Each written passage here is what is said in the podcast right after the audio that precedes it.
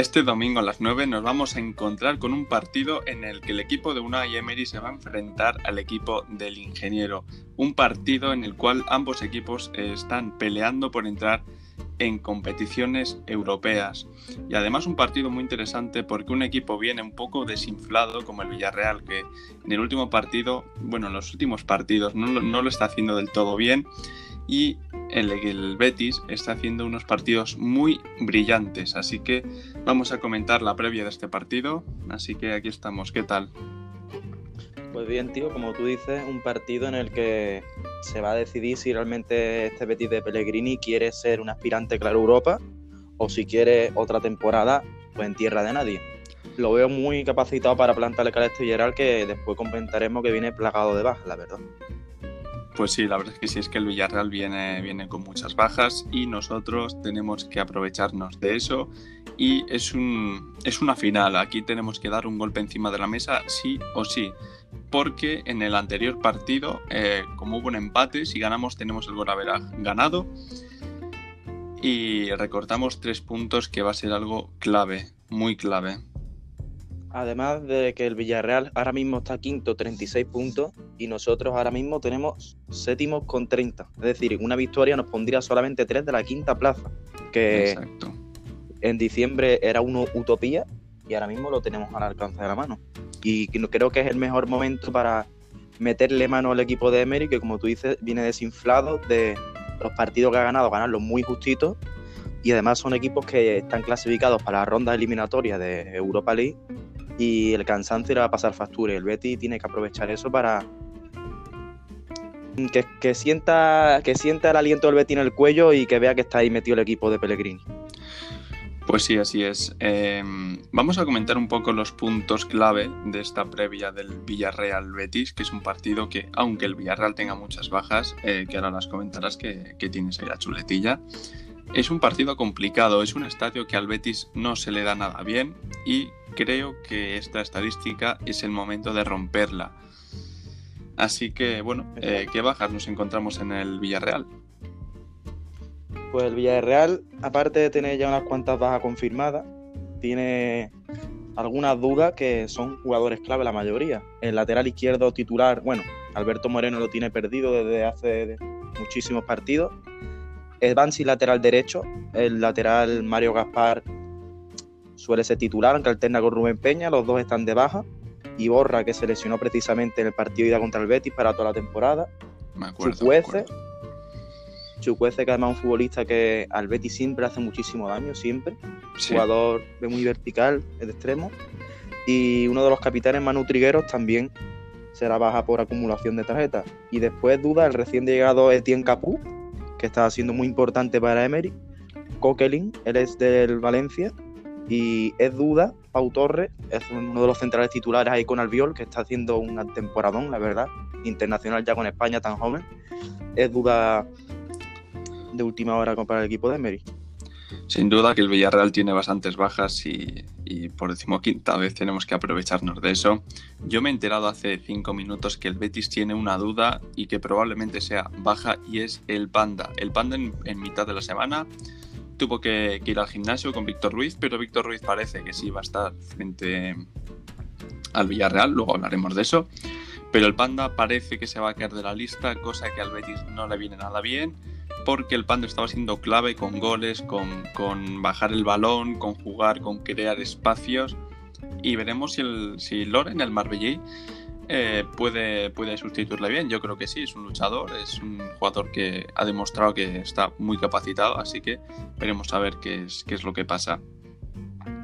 Efectivamente, esperemos que sea el partido para ver ese resurgir de Loren, que además es un equipo que le traerá buenos recuerdos ese debut con doblete cuando debutó por primer partido con el Betis. Y ojalá que sea así, como tú dices, la baja de Borja va a ser muy sensible porque ha habido muchísimos jugadores más clave en las últimas jornadas, como tú dices, bajando el balón, bajando a recibir, un trabajo físico descomunal.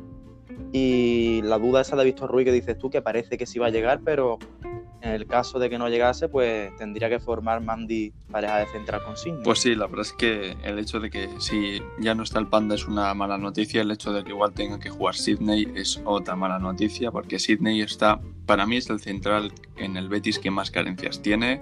La verdad es que no está haciendo una buena temporada, la anterior tampoco. Pero bueno, eh, vamos a analizar un poco la racha que tiene el Betis y la racha que lleva el Villarreal, porque el Villarreal es un equipo fuerte, no, eso es eh, algo evidente, pero lleva unos partidos en los que yo no lo he visto tan fuerte como antes. Y todo lo contrario le está pasando al Betis, que en este 2021 está eh, a un nivel muy alto. O sea, es la otra cara de la moneda. Estamos viendo que juega, que sabe lo que juega. Que el, el Panda está metiendo goles, que les ha demostrado que podemos plantar cara a cualquier equipo de la Liga Española. Entonces, creo que es una buena oportunidad para dar ese golpe encima de la mesa, sin duda. Efectivamente, como te decía antes, el cansancio, las bajas y todo al final a los equipos que están ahí, Real Sociedad, Villarreal, etcétera, le da pasar factura y el Betty va a tener esa ventaja de no tener ya dos competiciones, por desgracia, ojalá las tuviera, pero al poder centrarse solo en la liga y no tener una lista de bajas tan grande como los demás, pues creo que no debe haber excusa y deben de ir a, aportar ese partido porque además tienen mimbres de sobra para, para estar en esa pelea y lo veo muy posible todavía que el Betis pueda alcanzar esa quinta plaza y el primer paso es este domingo. Espero que el equipo esté mentalizado, como decía Emerson en la entrevista, que decía que precisamente que el equipo sabía que era un partido clave para el devenir de la temporada. Pues sí, la verdad, sinceramente, la verdad es que sí. Eh, vamos a hablar de Víctor Ruiz, porque para mí es uno, una de las claves de este partido. Un central que vino al Betis fichando por un año, ha firmado un contrato que tiene un año, es posiblemente renueve, porque bueno, viene con un con el Besiktas y entre que tiene un año se está jugando quizás esa renovación y que es contra su ex equipo, ¿Qué podemos esperar de Víctor Ruiz? La verdad es que lo viene haciendo muy bien, quitando el partido del Barcelona, que para mí eh, fueron fallos que son de cadete, pero eh, son estos fallos que le puede pasar a uno y a otro, o sea, a cualquiera. Entonces, eh, quitando eso, para mí viene en una dinámica muy positiva y, y a ver si puede estar y si está, qué es lo que esperamos de Víctor Ruiz.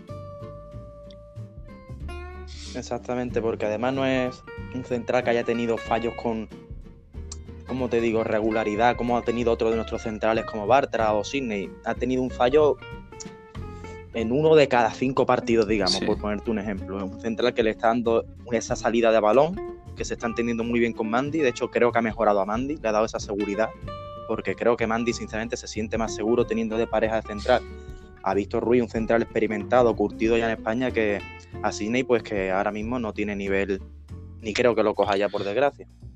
Y, visto le ha aportado esa seguridad atrás, más contundencia en el juego aéreo, esa colocación. Es verdad que un central lento, que se basa más en saber en su colocación y su fuerza que en su velocidad, que no es su fuerte, la verdad. Pero eso es lo que le hacía falta al Betis, que comentábamos tú y yo en otros podcasts. Esa veteranía y ese saber estar en el, ¿sabes? es lo que realmente le ha aportado pues sí, así es. La verdad es que tengo fe en que Víctor Ruiz lo vaya a hacer bien, tanto en este partido como en lo que resta de temporada y yo le daría otro año tranquilamente o le haría el típico contrato de un año más y con un objetivo se te amplía por otro. Y bueno, esa es mi posición. Luego vamos a hablar de, la portería, porque es otro debate interesante. Eh, Claudio Bravo está lesionado mucho tiempo, eh, parece que ya está recuperado, no lo sé. Em, parecía que ya iba a estar frente al Villarreal.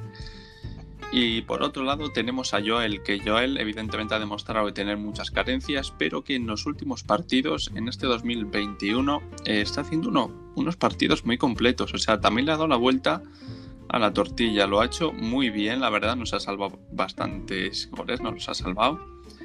Y pues no sé cuál será tu opinión, si poner a Bravo después de venir de su lesión eh, que, o poner a Joel, que lo está haciendo muy bien. Eh, primero voy a responder yo y es que creo que se lo merece más Joel. Eh, técnicamente es un portero que es peor, pero me parece que tanto por la moral que vayan a tener ambos como por rendimiento, ahora mismo es mejor Joel. Si Joel viene haciéndolo bien y porque ya esté bravo recuperado ya lo sientas, eh, a, nivel mental le vas a fastidiar un montón, le vas a hacer daño y cuando le toque jugar va a estar desmoralizado y eso va a provocar fallos. Y por otro lado, es que Bravo, pues a ver, las veces que juega lo ha hecho bien, pero sinceramente yo creo que el, el, que tiene que estar en la titularidad, por lo menos contra el Villarreal, es Joel. Coincido contigo, Fabián, porque mmm, es verdad que ha tenido sus carencias, sus fallos, pero realmente para mí uno de los que se han subido al carro y que han sido clave en este mes de enero, sobre todo el Betty, ha sido tanto Borja Iglesias como Joel. Como tú dices, se han sumado a la causa y, y Joel realmente para mí ha dado un buen rendimiento, clave en la Copa del Rey, para pasar esa eliminatoria frente a la Real, en liga comparada muy, muy importante. Y hombre, yo sinceramente, bajo los tres palos creo que debería ser el Joel, porque si llega Claudio Bravo después de una lesión tan larga, quitas a Joel dando un buen rendimiento, al futbolista le está diciendo, oye, hagas lo que hagas, en cuanto esté Claudio vas a estar suplente. Entonces, como tú dices, desmoraliza al futbolista y le dejas claro que sea cual sea su rendimiento, está condenado a la suplencia. Por lo tanto, le quitas esas ganas de competir al jugador y de estar motivado porque le estás dejando claro que cual sea el rendimiento, no tiene futuro en el equipo. Yo ponía Joel Robles porque para mí está dando un buen rendimiento y Claudio Bravo tiene mucho nombre, muchos galones, pero tiene que esperar la oportunidad porque el compañero ha, ha rendido un nivel muy, muy, eso es, además viendo las actuaciones que está haciendo Pellegrini, no es este entrenador que tiene un once ideal, es decir, está jugando el que se lo merece y el que no se lo está mereciendo juega menos, pero juega y tiene las oportunidades. Lo hemos visto con el Panda, el Panda llevaba un, bueno, un tiempo no, muchísimo tiempo a un nivel muy bajo, a un nivel que no metía goles, que no se movía, que no aportaba absolutamente nada y seguía dándole oportunidades hasta que en una la aprovechó y ha empezado esta racha que todos conocemos. Entonces yo creo, sinceramente, que el que va a jugar es Joel por las actuaciones que viene haciendo. Y me parece que es eh, lo más justo. Luego, eh, partido clave, la verdad, sinceramente, es un partido clave. ¿Qué crees que es lo que va a pasar? ¿Que un empate, una victoria? Realmente creo que el partido se va a decidir al final. Tengo ese presentimiento porque creo que van a ser dos equipos que se van a respetar mucho ya pasó, si recuerda bien, en la ida, que en esos minutos finales con 1-1 ninguno de los dos se atrevía a dar ese paso. Y creo que en este partido el Betis tal vez debería dar ese paso adelante porque el Villarreal llega más afectado, como hemos dicho, por las bajas. Pero creo que va a ser un partido, un resultado corto, creo que se van a respetar mucho. Y creo que el que esté más acertado y tenga esa solidez atrás, porque el Villarreal no tengo duda de que va a apretar. Recordamos que recuperó a, su delantero estrella, Gerard Moreno, tiene a Paco Alcácer y eso va a ser la mayor amenaza del Betis. Y creo que una de las claves está ahí, en saber atar al delantero catalán, que para mí va a ser la mayor baza que va a tener Emery para este partido. Sí, la verdad es que sí, que una de las claves también de este partido va a ser la defensa del Betis. Estamos hablando de que el Villarreal tiene una delantera con mucha pólvora, muy explosiva, eh, es peligrosa y el Betis eh, tiene muchas carencias en defensa, laterales y centrales. Entonces por ahí nos puede jugar una mala pasada, aunque si mantienen la concentración, porque es lo que hemos hablado en anteriores podcasts, es eh, fallos de concentración, fallos que mm, a nivel técnico no deberían tener porque son jugadores bastante buenos, pero no tienen esa regularidad. Entonces yo creo que si algo nos va a pasar factura va a ser eso, esos fallos en defensa. Porque en ataque yo creo que, que sí, que Borja lo está haciendo muy bien, pero eh, este Loren, tenemos por ahí detrás a Canales, a Fekir, a Lainez, que no lo habíamos comentado y está recuperado ya, no sé si entrará en el partido no. Lainez ya está disponible y ha demostrado que Lainez es esa llave para conectar a Fekir y a Canales es eh, lo que justo necesitaba. Así que bueno, pues veremos en la defensa qué es lo que ocurre. Yo tengo fe en que Pellegrini tenga claro qué decirles, cómo plantearlo. Y bueno, yo espero una victoria. Tampoco creo que vaya a ser un partido muy desnivelado para ninguno, porque son dos equipos muy parejos.